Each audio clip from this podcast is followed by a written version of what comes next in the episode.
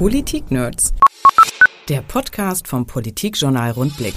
Politik-Nerds, der Podcast vom Politikjournal Rundblick. Heute Folge 6 und bei mir ist Carsten Müller, CDU-Bundestagsabgeordneter aus Braunschweig. Herzlich willkommen. Ja, hallo. Wir wollen heute aber gar nicht über Jamaika in Berlin reden oder über die GroKo in Niedersachsen. Carsten Müller ist nämlich heute hier als Präsident des Vereins Initiative Automobile Kultur. Und deshalb sitzen heute auf dieser Couch nicht nur zwei Politik-Nerds, was wir ohne Zweifel sind, sondern es sitzen heute auch zwei Autofreaks auf einer Couch. Und, Und richtigerweise muss man sogar sagen, Klar, es gibt diesen Verein, aber es gibt vor allen Dingen auch den Parlamentskreis Automobiles Kulturgut. Da sind Sie ganz genau, da sitzen Sie auch an der Spitze. Also mehr Autofreak. Sozusagen am Lenkrad. Ja, mehr Autofreak im politischen Bereich geht fast gar nicht als Carsten Müller. Hm, ja, Autofreak.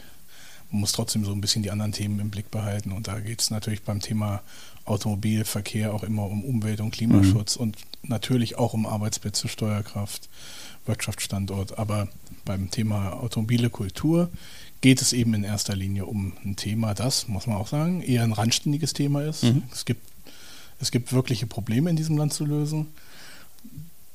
Die Pflege des automobilen Kulturgutes ist jetzt kein wirkliches Problem, aber ist für viele Leute ein, ja, eine angenehme Freizeitbeschäftigung. Politik darf eben auch mal sich mit Themen beschäftigen, die eher mit Freizeit, Unterhaltung und Entspannung für viele Millionen Menschen verbunden sind.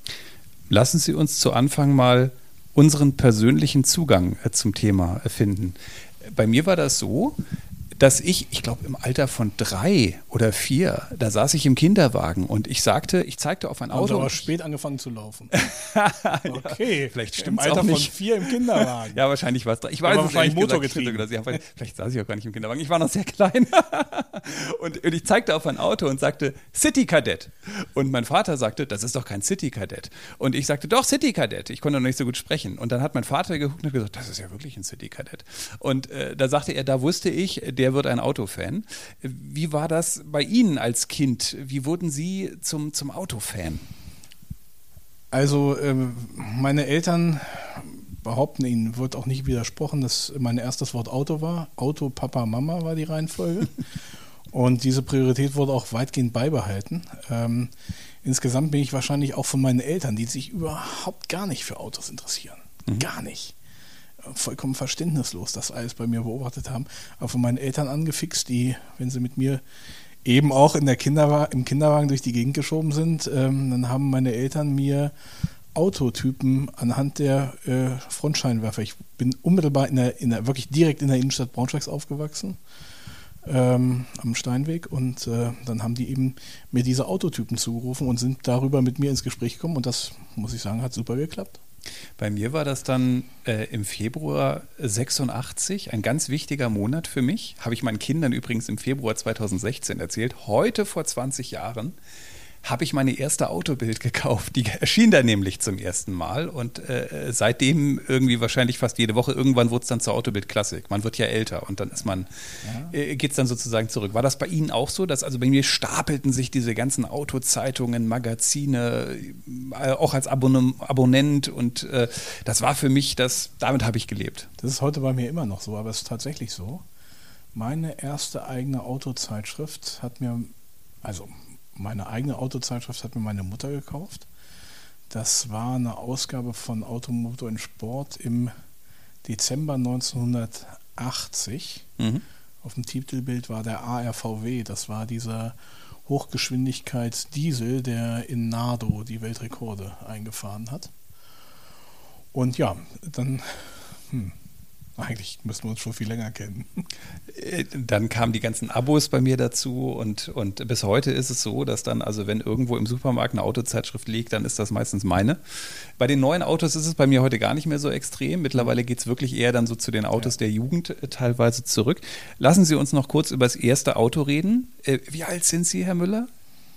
Bin Jahrgang 70. Gut, ich bin Jahrgang 74. Soweit sind wir nicht auseinander. Mein erstes Auto war ein 86er Kadett E, übrigens Sonderausstattung, Spoiler, rechter Außenspiegel und ich hatte eine Uhr in der Mittelkonsole. Okay, großes Kino. mein erstes eigenes Auto. Also äh, man muss dazu sagen, durch einen Zufall, kurz bevor ich meinen Führerschein gemacht habe, haben meine Eltern, ich bin Einzelkind, aber meine Eltern haben dann plötzlich in der Familie den Bedarf für einen Zweitwagen entdeckt, für meine Mutter. Ja. Okay, und ich dachte schon, okay, vielleicht, also es kann sein, dass ich damit auch mal fahren darf. Das war ein Steilheck Polo. Mhm. Aber mein erstes eigenes Auto war, überlegen, ähm, ja, das war, das war tatsächlich ein, ein Tatra 263. Das ist aber ungewöhnlich. Ja, es war, ich habe gleich mit den alten Kisten angefangen. Mhm. Ja, aber ein Tatra hat den ja ich mir auch nicht Zeit noch in der, äh, damals gab es die DDR noch. Äh, das war auch noch kurz vor der Währungsunion. Da habe ich mir den mit einem damaligen Freund zusammen gekauft. Mhm. Wenn Sie heute mal schauen, wir haben vorher mal drüber gesprochen, äh, da steht nicht nur ein Auto bei Ihnen in der Garage, wie sich das für einen echten Autofan gehört. Bei mir steht dummerweise nur eins, aber dafür ein sehr schönes. Mhm. Ähm, was steht da so bei Ihnen rum? Wenn ich jetzt zu Ihnen komme, äh, was, was hängen für Schlüssel am Schlüsselbrett? In der Ente habe ich Sie mal fahren sehen. Zum ja, Beispiel. genau. Zum Beispiel eine 1973er Ente 2CV4 aus erster Hand, ungeschweißt, unverrostet, erstes Dach, erster Motor, erster Lack. Ähm, ja, die ist dabei. Das ist äh, auch ganz witzig, ist total entschleunigend. Mhm. Es gibt auch so ein bisschen so das andere Ende, ähm, also ein eher relativ stark motorisierte ähm, GTs, also 2 plus 2 oder Coupés, ja. Äh, auch französischer Provenienz, die haben ja nicht so viel dann in dem Sektor mal gebaut, aber eins meiner Lieblingsautos, eine meiner Lieblingsmarken ist äh, die französische Marke Facel Vega. Mhm. Sehr selten mittlerweile. Sehr selten, aber beispielsweise hier in unmittelbarer Nachbarschaft zu ihren Räumlichkeiten ähm, wohnte jedenfalls äh, jemand, der mehrere Fahrzeugwege hatte. Mhm. Ich habe hier häufig mal welche fahren sehen in Hannover, mhm. die dann auch hier geparkt waren in der unmittelbaren Nachbarschaft. Und äh, da konnte ich mir mal tatsächlich vor einer ganzen Reihe von Jahren äh, diesen Traum erfüllen und dann konnte ich mir einen Fahrzeugwege HK500 kaufen. Was habe ich noch? Also, es noch, sind noch ein paar Fahrzeuge aus deutscher Produktion dabei. Mercedes oder auch ein VW Bulli, den ich ganz witzig finde. Mhm. Ähm, ich bin da nicht so festgelegt auf einzelne Typen. Ich, ich mag, ich habe eine gewisse Schwäche, muss ich sagen. Das hat sich, habe ich erst nach und nach rausgefunden, auch für französische Fahrzeuge. Aber das muss nicht sein. Ich, das ist, ich bin da, bin da eher, eher frei. Und das wechselt auch manchmal. Mhm. Sind Sie auch jemand, der selbst wenn man sich kein Auto kaufen möchte, diese Autoanzeigen immer durchguckt. Also wenn ich abends auf der Couch entspanne, gucke ich ganz oft so bei Autoscout oder, oder, oder mobile.de, gucke ich so durch, oh, was gibt's denn so, obwohl ja, ich mir keins kaufe. Ja, zum, zum Leidwesen meiner Gesprächspartner mache ich das manchmal. ja, man muss ja ehrlich zu, zu sich auch selber sein. Äh, und zu anderen vor allen Dingen, die merken das ja. Also das mache ich schon mal. Ich gucke mal, was, was für wilde Sachen gibt. Oder ja, dann guck mal. Es ist ja so ein bisschen, man muss ja auch nicht alles kaufen und haben. Das ist ja so ein bisschen wie mit einem Reisekatalog. Mhm. Ja, also ähm, ich selber mache relativ selten Urlaub, aber äh, für mich reicht es meistens schon, wenn ich mir einfach nur Urlaubsbilder angucke. Das ist schon mal so eine gewisse Zum Entspannung Träumen. und genau einfach träumen und vor dem geistigen Auge dann am Strand lang marschieren oder sowas. Und ein bisschen ist das auch so. Wir sitzen dann äh, mit unserem geistigen Auge hinterm Lenkrad ich hätte ja immer äh, die, die, die Angst, dass wenn ich mehrere Autos hätte, ich mich wahnsinnig schwer entscheiden könnte, wenn dann mal Sonntag ist und man steigt in eins ein, äh, dass man den anderen Autos nicht gerecht wird, weil die kann ich ja dann auch nicht fahren. Ist das bei Ihnen auch so, dass Sie denken, ach du lieber, den habe ich aber jetzt vier Monate nicht mehr hier in der Garage stehen und ich habe ihn nicht mehr gefahren? Oder ist es so, nee, ist es einfach schön, dass er da ist und ich die Möglichkeit habe? Damit müssen die Autos leben. Also Insbesondere wenn man sonst Politik macht, da macht man es ja auch nicht immer allen recht. Man muss eben gucken, dass es am Ende eine gerechte Lösung für alle gibt. Mhm. Ich glaube, das klappt in vielen Fällen. Gerechtigkeit. Ähm, können Sie selber schrauben? ein bisschen, ein bisschen. Ähm, ich bin, also meine, meine Diagnosefähigkeit, die ist ganz gut. Und ähm, wenn es dann ums Abstellen geht, des, des Mangels, da hole ich mir gerne nochmal gute Freunde äh, dazu.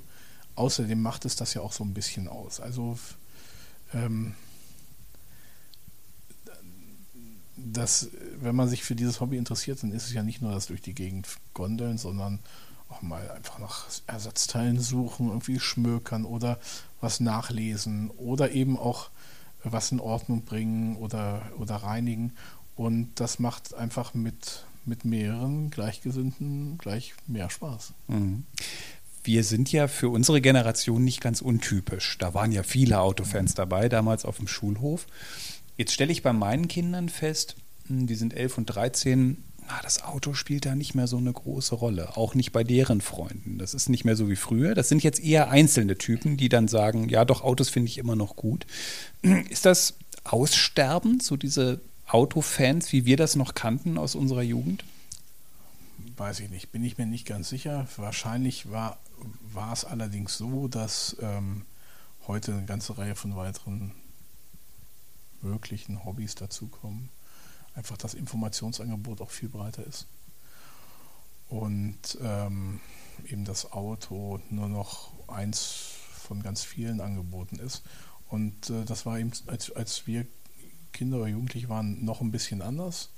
Da war sozusagen das, ich beobachte das ja auch, dass äh, das Datum, wenn man, wenn man ähm, endlich den Führerschein machen konnte oder damit wenigstens anfangen konnte. Das war schon mal was Großes. Das interessiert heute die Leute weniger oder die, die Jugendlichen weniger. Aber es kommt schon. Ich glaube schon nicht, dass das äh, vollkommen aussterbend ist. Und ehrlich gesagt, gerade im Bereich der klassischen Fahrzeuge erleben wir natürlich, zwar nicht unbedingt nur von, von, von 16, 18, 20-Jährigen, aber wir erleben natürlich seit einigen Jahren eine enorme Entwicklung. Ähm, das drückt sich in Zahlen aus Beispiel, Sie hatten die Abos erwähnt, ja. Die, es ist, also Print ist ja nicht überall, ähm, nicht überall mehr auf dem Vormarsch, sind digitale Medien, aber im Bereich der äh, Zeitschriften, die mhm. sich mit klassischen Fahrzeugen mhm. beschäftigen. Viele Titel dazugekommen sogar. Es eine mhm. viel, kommt eine Vielzahl von Titeln dazu. Mhm. Wie viele Zeitungen und, und, und, Monatszeitschriften es jetzt gibt und wie stark die spezialisiert sind. Und die müssen sich irgendwie alle verkaufen und die müssen irgendwie auch alle Werbekunden finden und äh, die werden gelesen. Und daran sieht man das. Man sieht es eben auch ein bisschen an den Zulassungszahlen, wobei es keine Oldtimer-Schwämme gibt. Ja, und es ist auch nicht so, dass, dass jetzt ganz viele Leute warten, dass ein Auto 29 jetzt 30 Jahre wird, dann ein H-Kennzeichen kriegt und dann nimmt man dies als billiges Gefährt, weil es sind gar nicht so sehr die Zulassungsdaten 87, 88, wo die Zulassungssprünge sind, sondern eher Fahrzeuge der Baujahr 65 bis 75. Mhm. Und die kommen dann eben aus den USA oder aus England, aus Frankreich, aus Italien, aus den Niederlanden und werden dann hier importiert. Ich würde mal sagen, wenn ich jetzt mal, das werden vielleicht einige Hörer kennen, so ein Volvo Schneewittchen sag, mhm. ja, so viel Volvo äh, P1800 ES wie jetzt in Deutschland zugelassen, gab es noch nie. Mhm. Und da sieht man eben eine ganze riesige Entwicklung drin. deswegen bin ich eigentlich ganz entspannt, dass das Thema auch erstmal relativ große Relevanz hat. Es gibt ja verschiedene äh, regelmäßige Untersuchungen und die sagen, dass rund äh, zweieinhalb Millionen Haushalte in Deutschland sich für das Thema klassische Fahrzeuge wenigstens etwas interessieren. Und das mhm. ist eine ganze Anzahl. Wenn man über den dicken Daumen sagt, pro Haushalt vielleicht etwas mehr als zwei Personen, dann sind wir bei fünf, fünfeinhalb Millionen Menschen, die das Thema an sich nicht uninteressant finden, sich ab und zu mal eine Zeitung kaufen oder eine Veranstaltung besuchen. Nicht alle ein eigenes Fahrzeug haben, aber das muss man auch gar nicht, um sich für das Thema zu interessieren. Das ist eben auch das mhm. Schöne. Es ist eben ein Thema, das für jedermann zugänglich ist und man braucht dafür keine Reichtümer. Ich ähm, habe einen anderen Eindruck, was, was junge Leute angeht, weil ich schon den Eindruck habe, bei uns waren die Sprünge einfach auch noch größer bei Autos. Also wenn man sich dann so eine neue Generation von Fahrzeugen dann immer mal angeguckt hat, der Sprung zur alten war sehr groß. Mhm. Das ist heute nicht mehr so meiner Ansicht nach. Also schon seit 10, 15 Jahren, wenn mhm. ich heute irgendwie, keine Ahnung, in so einem Dreier BMW sitze und danach ein Dreier aus den 90ern fahre, dann denke ich, ja gut, am Ende ist vorne ein Motor drin die, die, die extremen Fahrwerksunterschiede, die sind auch nicht so erfahrbar für den normalen Fahrer im Alltag. Und da, glaube ich, ist einfach, früher war das ein Bordcomputer von BMW, da haben wir dran rumgeknippt und dachten, mein Gott, das ist der Gipfel der Technik. Das sind Autos ja heute gar nicht mehr so unbedingt. Wir sind den ganzen Tag mit Technik umgeben und mh, wenn da jetzt eine neue Generation einer E-Klasse rauskommt, dann denken wir, ja, gut, ist halt eine Sicke mehr drin. Ne? Ist schon so, aber ähm, insgesamt ist das Auto an sich ja auch viel selbstverständlicher geworden. Also es gab ja in unseren Kindertagen in den 70er Jahren gab es eben eine ganze Reihe von Familien, die sich, auch wenn sie äh, durchschnittlich, wenn, wenn die, die, die, die Erwerbsverdiener äh, äh, in den Familien durchschnittlich gut verdient haben, die sich trotzdem kein Auto leisten konnten. Und ich hatte die Episode äh, von meinen Eltern erzählt, die sich dann Ende der 80er, 88 entschlossen haben, ein Zweitfahrzeug zu kaufen, oder 87, das war schon was Besonderes. Das war, also das war richtig was Großes. Und ähm, heute geht man durch, durch die Städte wie Hannover oder Braunschweig oder Oldenburg und, oder durch, über, durch ländliche Gebiete und wenn da eine vierköpfige Familie drei Fahrzeuge im Dauerbetrieb, im Dauereinsatz hat, dann ist das ja nichts Außergewöhnliches mehr. Ich weiß noch, im Sommerurlaub 1982 äh, da wohnte im Ferienhaus, bisschen, also etwas weiter entfernt von uns, eine Familie, hatte drei Fahrzeuge. Mhm. Da hat man über den Zaun geguckt, hat sich das angeguckt. Das gibt es doch gar nicht. Eine Familie. Die haben drei Autos. Wahnsinn. Wenn man sich darüber heute wundern würde, dann käme man aus dem Wundern gar nicht mehr raus. Es gab in meiner Heimat, hatte ich Ihnen am Telefon erzählt, einen Tiefbauunternehmer, der hatte 50 Autos. Und ich habe mir das immer, ich habe das nie gesehen. Ich habe mir das immer nur vorgestellt. Es gibt einen riesigen Platz irgendwo in Berlin und da müssen eine Garage stehen, da müssen 50 Autos drin stehen. Und da habe ich mir dann natürlich vom Bentley über den Rolls Royce, habe ich mir alles vorgestellt. Aber ich habe es nie gesehen. Vielleicht ist es übrigens auch nur eine Legende gewesen, die überhaupt nicht gestimmt hat. Aber es wurde kolportiert. Ja, das ist, äh, und das kommt, also, wie gesagt, ein Auto ist jetzt auch nicht, man muss eins dazu sagen, also Autos sind natürlich trotzdem im Vergleich irrsinnig teuer geworden. Mhm. Wenn man sich überlegt, was heute ein durchschnittlich ausgestattetes Mittelklassefahrzeug äh, neu kostet, dann sind das natürlich abenteuerliche Summen, die dafür eigentlich aufgerufen werden. Die werden irgendwie trotzdem gezahlt, aber äh, das war ja, ja, es war ja zu unserer Zeit undenkbar. Ein Auto, das 50.000 Mark gekostet hat, neu. Abenteuerlich. Wer, mhm. konnte sich, wer konnte sich das leisten? Na gut, es ist ein paar Tage her, aber für 25.000 Euro, das ist also Damals hat man die, die Schritte waren aber auch teilweise sehr groß. Dann kostete der, Mitte der 80er kostete so ein 728er BMW, kann mich noch erinnern. Man wusste die Preise ja übrigens mhm. sogar ganz genau. Es waren, glaube ich, 41.000 genau. noch ein paar um 42.000 Mark. Und dann kam der neue 7er, 86, 87. Und mhm. dann kostete der 37 auf einmal 63.000. Das war der Einstieg. Da hat man schon gesehen, wie die Sprünge, und die haben sich natürlich in den letzten Jahren dann auch nochmal wirklich massiv, ich meine, wer fährt heute ein 7er unter 100.000? Ne? Also das, und zwar Euro diesmal, Euro. nicht mehr, nicht mehr D-Mark. Ne? Ähm, heftige Entwicklung. Hm, wir reden ja natürlich über das Auto als ein Kulturgut. Da hat man den Eindruck, dass man heute eine große Gruppe hat, auch durch die eine gesellschaftliche Debatte. Das ist eine Dieseldebatte, das ist ähm, eine Debatte um Umweltschutz, wo man hört, nee, das ist ein Störfaktor. Und ähm, wenn man jetzt die Dieseldiskussion sieht, befürchte ich gerade so ein bisschen, dass wir eigentlich schon wieder sowas erleben, wie wir es damals mit der Abwrackprämie schon mal erlebt haben. Äh, dass viele Autos äh, irgendwo jetzt vielleicht in Osteuropa oder in Afrika landen und damals auf dem Schrottplatz, weil man sagt, das brauchen wir jetzt nicht mehr, wir machen jetzt große Prämien, wir machen jetzt einen großen Flottenwechsel und vieles von dem, was heute auf den Straßen fährt, ist dann möglicherweise weg und wird auch nicht wiederkommen. Ja, das, das wird in, in Teilen so passieren. Ähm, aber ich glaube nicht, dass die Dieseldiskussion dazu den Hauptanlass bietet. Ähm, das würde, wenn wir jetzt uns über äh, Verkehrsemissionen und die Zukunft des Diesels unterhalten, äh, würde das Ihr Programm komplett sprengen. Nein, so viel Zeit ähm, haben wir, Herr Müller. Ehrlich? Natürlich. Legen Sie los. das hier eine vier Wochen dauert. Legen Sie los. Ich also, unterbreche Sie einfach. Könnte ich eine Menge dazu, äh, dazu sagen und ich, ich sehe, ich habe eine ganze Zeit in diesem Abgasuntersuchungsausschuss im Bundestag zugebracht. Und eben weil ich mich auch für das Thema an sich interessiere, versuche das Thema zu durchdringen und das will ich keinesfalls kleinreden. Die, die ganzen Schummeleien und Betrügereien, das, da sitzt man kopfschüttelnd davor und sagt, wie, wie konnte man eigentlich auf, auf diese Idee verfallen? Mhm. Ähm, aber das wird nicht, das, das, dieses Thema wird nicht ohne weiteres dazu führen, dass man solche Fahrzeuge nicht mehr sehen wird. Es wird einfach ein bisschen anders sein. Wenn man, ich bin äh, früher auch ab und zu mal, mache ich heute auch selten noch, über Schrottplätze gegangen. Und ähm, die Autoschrottplätze, die haben sich in den letzten 20, 25 Jahren im Erscheinungsbild fundamental geändert.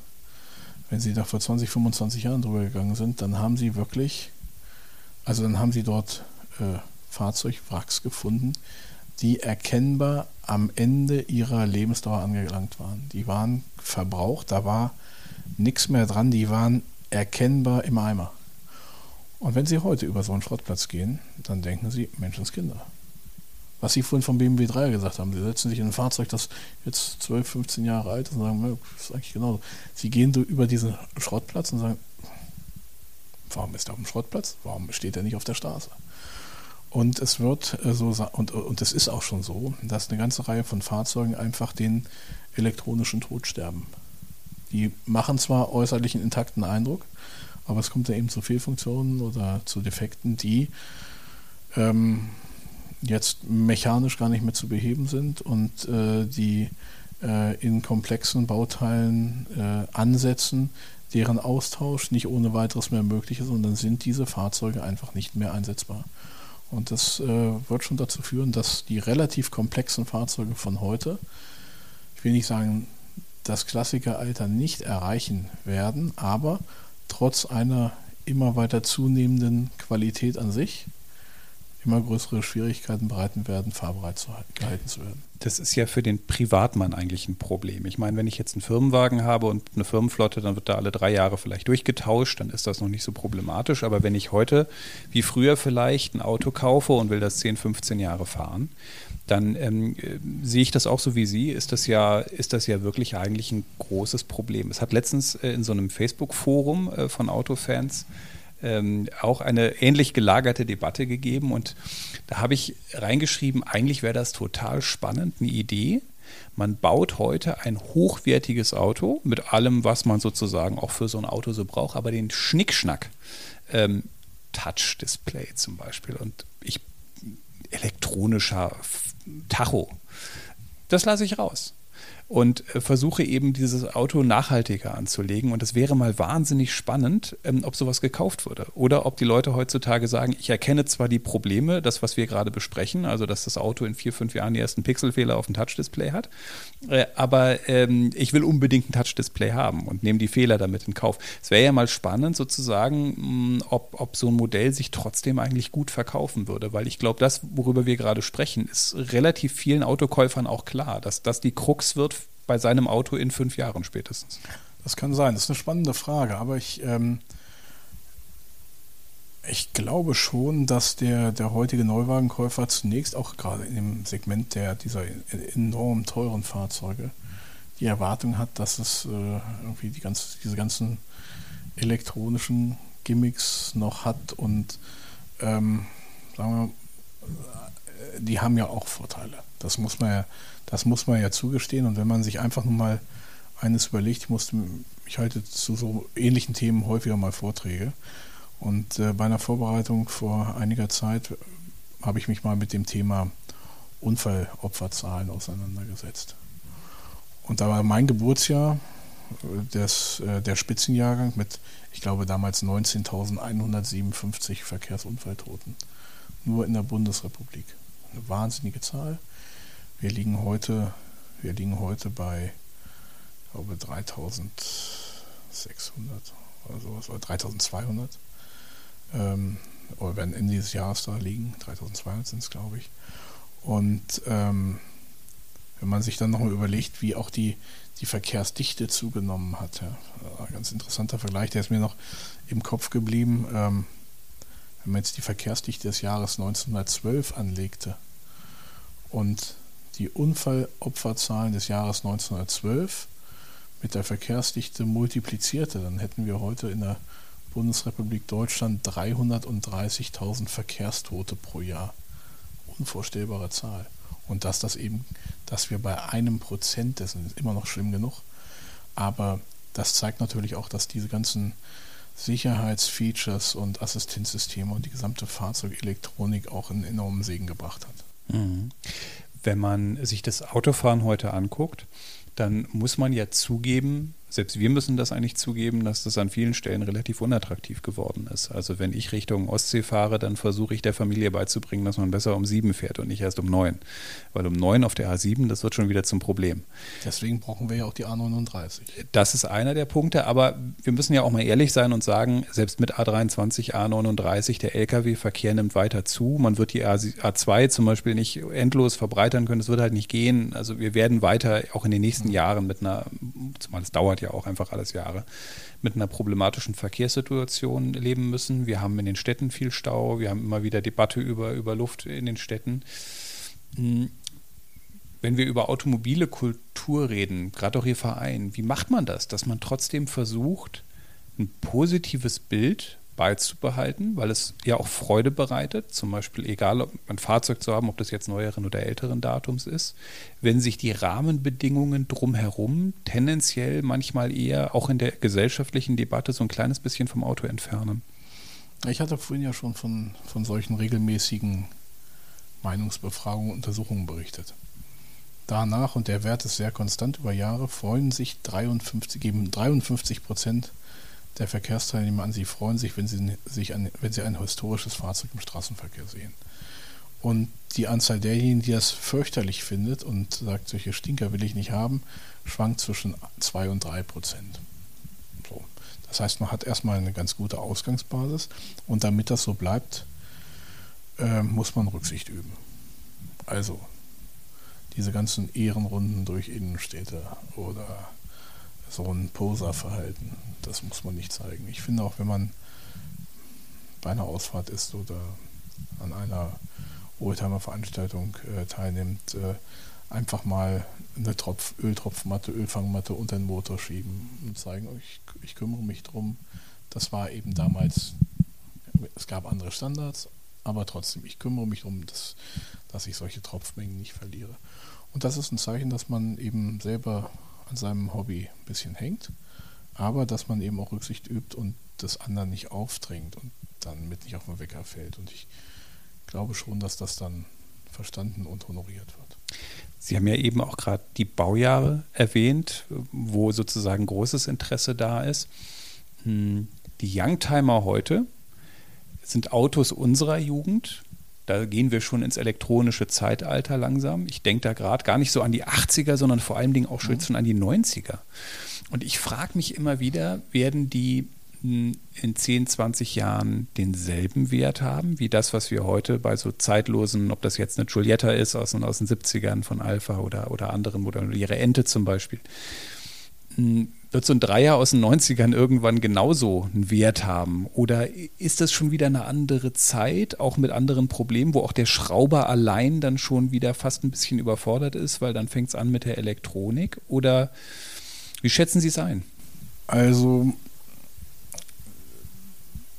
die zum Thema Wert und, und klassische Fahrzeuge und Wertentwicklung, wenn wir jetzt uns darauf mal konzentrieren, gibt es ganz unterschiedliche Meinungen. Ähm, ich persönlich ähm, empfehle, wenn sich jemand für das Thema klassische Fahrzeuge interessiert, immer sehr den, die Rendite nicht in Heller und Pfennig zu erwarten, sondern in, in Fahrspaß und in, in Lebensqualität. Dann wird man nämlich nicht enttäuscht.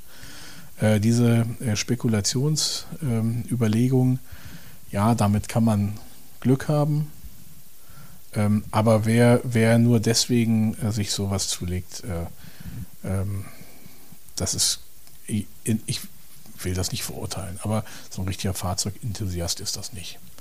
Äh, der könnte sich auch Goldbarren hinlegen. Ähm, ob die Fahrzeuge ihren äh, einen Wert haben. Emotionalen also, vielleicht auch. Ne? Emotionalen sicherlich. Man muss allerdings auch eines sehen. Wenn wir heute Fahrzeuge aus Ende der 60er, Anfang der 70er Jahre sehen, dann sind das, äh, was, sind, was sind das für Fahrzeuge? Das ist, eine, das ist ein Mercedes SL, so eine Pagode, oder das sind Mercedes S-Klassen, oder es sind äh, es sind die großen BMWs oder es sind ein Porsche 911 oder ein, ein Triumph äh, TR6. Es sind eben diese Fahrzeuge von vor 40 Jahren, es ist kein mhm. äh, Ford P7A. Ja. Ja? ja, weil die alle zum Zusammenfegen sind. Und den, das war damals schon der Wagen, dem alte ja der Ruf des Kaufhausgeschmacks voraus. Den hat sich keiner so richtig aufgehoben. Die gibt es irgendwie fast gar nicht mehr.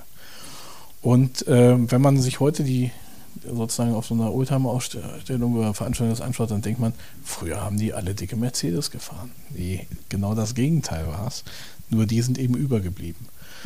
Ähm, die Fahrzeuge von heute, die altern, da wird es sozusagen die herkömmlichen Brot- und Butterfahrzeuge genauso erwischen. Davon werden sehr, sehr wenige überbleiben und es werden dann eher die, die exotischen oder die besonders hochwertigen oder die Fahrzeuge, die großen Unterhaltungswert bieten, weil es meinetwegen ein Cabrio ist oder so ein Sportwagen oder sowas, die werden, werden eher da bleiben und die anderen Fahrzeuge äh, sterben eher aus und dann wird sich auch dort vielleicht, wenn es so eine Wertentwicklung bei einigen gibt, äh, dann wird sich die eben so abbilden. Es gilt ja, also eher gilt ein zweitüriges Cabriolet als erstrebenswert als ein viertüriger Kombi.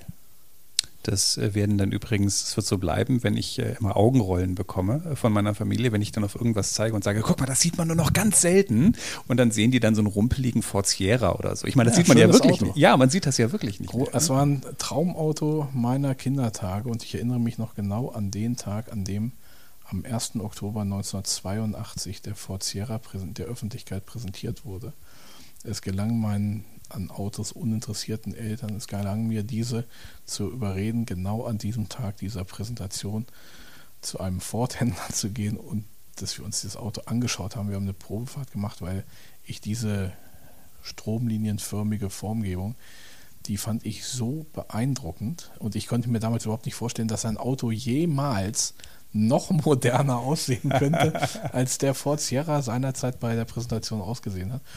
Und dann fand man die natürlich irgendwann auch ein bisschen abgelegt, aber ehrlich gesagt finde ich, ist, finde das ist immer noch ein großartiges Auto. Und wenn man das so sieht oder so ein, und dann ist es aber auch gleich so ein Ford Sierra XR4i, mhm.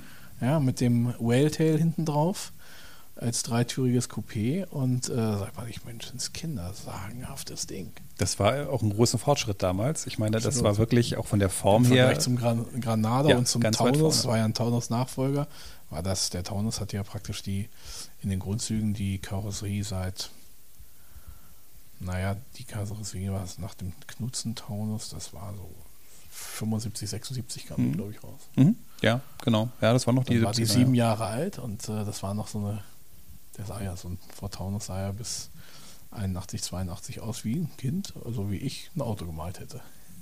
Ja, viele Autos sahen eigentlich äh, oft so aus. Äh, also wir hätten seinerzeit noch gut Autodesigner werden können. Ein, ein Lada, das, das stand äh, vor, vor einigen Tagen in der Zeitung. Da war ein, ein, ein, ein Bericht über Lada, die, die guten alten Ladas, die wir alle noch gesehen haben. Und da, da schrieb der Autor auch, genau so haben wir Autos gemalt. Genau.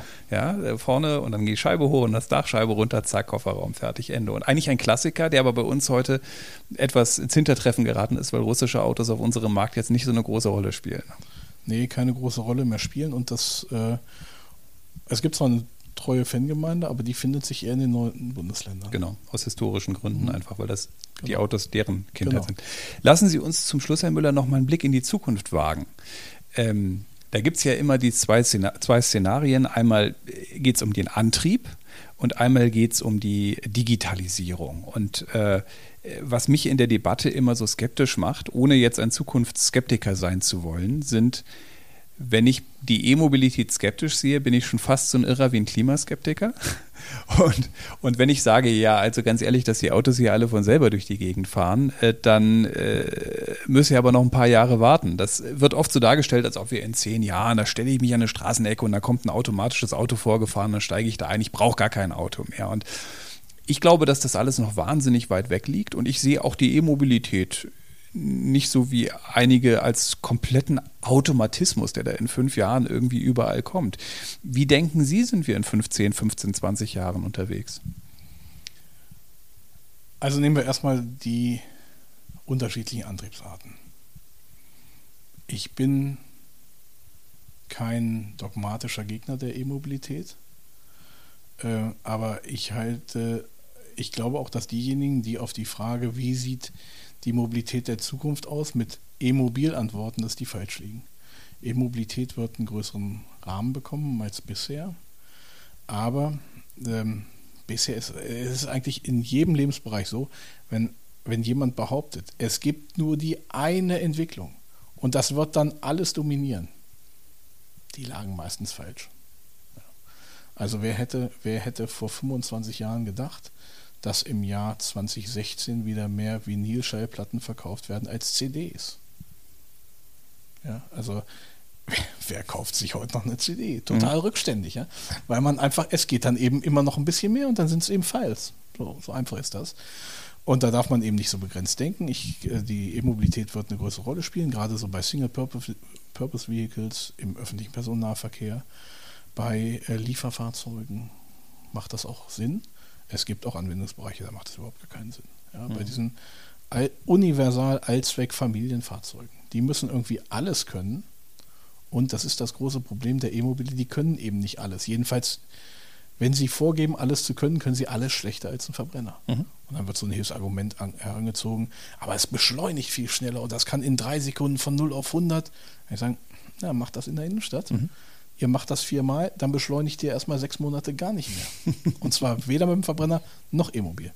Also, das, äh, das wird eben in, in einigen Anwendungsfällen ist E-Mobilität genau die richtige Antwort und in anderen genau die falsche Antwort. Und dann haben wir alternative Antriebe mit Gasantrieb. Vielleicht tut sich auch noch ein bisschen was im Bereich der Brennstoffzelle, mhm. aber das ist ein schwieriger Weg, weil das natürlich auch E-Mobilität ist und eine Brennstoffzelle ist ein Stationärmotor und ich habe trotzdem das schwere und relativ teure und auch mit einem großen CO2-Rucksack versehene Batteriepack mit an Bord. Und das macht ja immer Sinn, einen Blick auf das Gesamtsystem zu nehmen. Das wird häufig vergessen. Wir Vollkommen reden häufig richtig. über die CO2-Geschichte nicht äh, und verkennen sozusagen, wie viel CO2 allein schon in der Produktion der Batterie und des neuen Fahrzeugs und steckt. Und jedes E-Mobil hat einen Auspuff. Der ist eben nicht ans Auto geschraubt, sondern steht vielleicht am Braunkohlekraftwerk. Also da muss man wirklich über den Tellerrand oder über den Fahrzeugkofferraum hinaus gucken.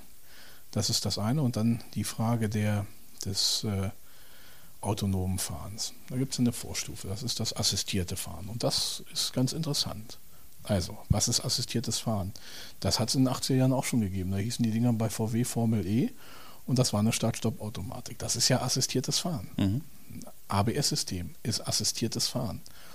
Dann gehen wir weiter, Einparkassistenten, äh, die nur den Abstand geben oder bekannt geben oder die einfach äh, das Auto selbstständig einparken oder Spurhalteassistenten und so weiter, ähm, äh, Abstandswarner, ähm, äh, Nacht, Nachtsichtmöglichkeiten, das ist alles assistiertes Fahren, das ist ähm, macht Sinn, auch unter Verkehrssicherheitsgesichtspunkten. Autonomes Fahren, ja, wird von vielen als totale Neuerung verkauft wundert mich immer, weil autonomes Fahren gibt es ja schon heute, gibt es seit 120 Jahren. Äh, hat einen ganz einprägsamen Namen, heißt Taxi. Nur mit einem Menschen am Steuer. Ja, aber ist mir ja eigentlich Wumpe, mhm. weil es kann, kann einem ja egal sein. Wenn es mir nur um die Beförderungsleistung geht, dann das ist doch eigentlich total eine, eine, total kluge Idee, da auch noch so eine Sprachschnittstelle da vorne drin zu haben. Und wenn man jetzt sagt, Mensch, gesamtgesellschaftlich, dann wird noch ein Arbeitsplatz geschaffen, super. Und jetzt kürze ich das ein bisschen ab, aber Mobilität ist immer auch eine emotionale Sache. Bei uns beiden, wie wir feststellen, besonders emotional.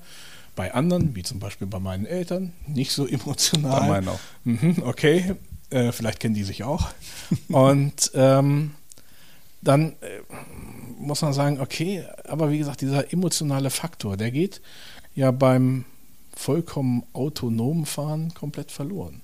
Und auch da greife ich wieder auf mein, das wirkt auf manche ein bisschen banal, aber ich habe viele erlebt, die, die haben sich dieses Taxibild dann eingeprägt. Ähm, also ich habe, ich kenne, naja, ich kenne jetzt nicht die ganze Welt, aber ich kenne relativ viele Leute, unterhalte mich mit, über Mobilität mit denen. Und wenn ich äh, denen sage, ich habe schon ganz viele Leute erlebt, die gesagt haben, nach einem schönen Tag bei schönem Wetter erfolgreich, die Familie passt mal auf, wir fahren einfach mal durch die Gegend ohne Ziel, wir fahren durch den Wald, machen spazieren und wenn wir ein Cabrio haben, machen wir das Dach auf oder wir machen die Fenster runter und fahren einfach, machen eine Spazierfahrt. Ja, das habe ich schon ganz häufig gehört. Aber ich habe noch nie von dem Fall gehört, als jemand gesagt hat, das ist heute so gut gelaufen, der Tag, ich rufe mir eine Taxe. ja, und das zeigt so ein bisschen diese, auch diesen emotionalen Einschlag und deswegen wird es auch den Bereich des autonomen Fahrens, auch der wird zunehmen, aber diejenigen, die die Hoffnung damit verknüpfen, dass wir dadurch durch auch Sharing-Modelle weniger Verkehr bekommen, ich glaube, die werden sich vollkommen getäuscht sehen, weil es dann natürlich äh, daran liegt, dass es Anbieter gibt, die solche Verkehrsgefäße anbieten. Und richtig witzig ist das ja eigentlich nur dann, wenn das Auto oder dieses autonome Mobil dann da ist, wenn ich es haben will. Und besonders witzig ist es, wenn der Mobilitätsanbieter mit seinen mobilen Kapseln vor mir weiß, dass ich diese Transportleistung haben will. Da sind wir eigentlich auch nicht mehr so weit entfernt. Und wenn das so ist, gibt es ja nicht nur einen Marktteilnehmer, sondern es gibt viele Marktteilnehmer. Und die versuchen dann natürlich alleine über das Angebot äh, den Bedarf zu sich zu ziehen. Und mehr Angebot heißt mehr Kapseln, heißt mehr Verkehr. Und deswegen glaube ich, äh, geht es mit weniger Verkehr eben gerade nicht nach Hause, sondern eher mit mehr Verkehr. Und dann muss man sich auch überlegen, muss es eigentlich immer sozusagen motorisch angetriebenes Fahrzeug sein oder, und das finde ich auch spannend, ähm, spielt das Fahrrad eine größere Rolle. Auch da gibt es ja was. Mhm. Ich fahre gerne alte Fahrräder, äh, äh, macht eben auch Spaß und da muss man sich einfach auch mal davon lösen und sagen, nee, ich gehe eben mal zu Fuß oder ich fahre mit dem Zug, das ist auch bequem und ähm, ist es auch wirklich. Und ähm, deswegen lautet für mich die Antwort auf die Frage, wie sieht die Mobilität der Zukunft aus, nicht e-mobil, sondern intermodal und sozusagen in Echtzeit komfortabel verknüpft. Wir können zum Schluss feststellen, Mobilität diversifiziert sich und das Schöne ist, in dieser Diversifikation Gar nicht so einfach. Ist für uns beide noch Platz. Absolut. Ich bin heute sehr stolz auf uns, Herr Müller, weil dieses Gespräch hätte zeitlich natürlich vollkommen ausarten können, wenn wir hier erstmal über Autos reden und auf einer Couch sitzen. Aber wir haben nur so etwa zehn Minuten überzogen. Deshalb, äh, glaube ich, sind wir ziemlich gut gewesen ja, heute. Das, ja. Können wir das ist sozusagen so ein bisschen Stau im Gespräch gewesen. Kommt überall vor. wir waren sozusagen äh, moderativ auf der A7 unterwegs oder auf der A2.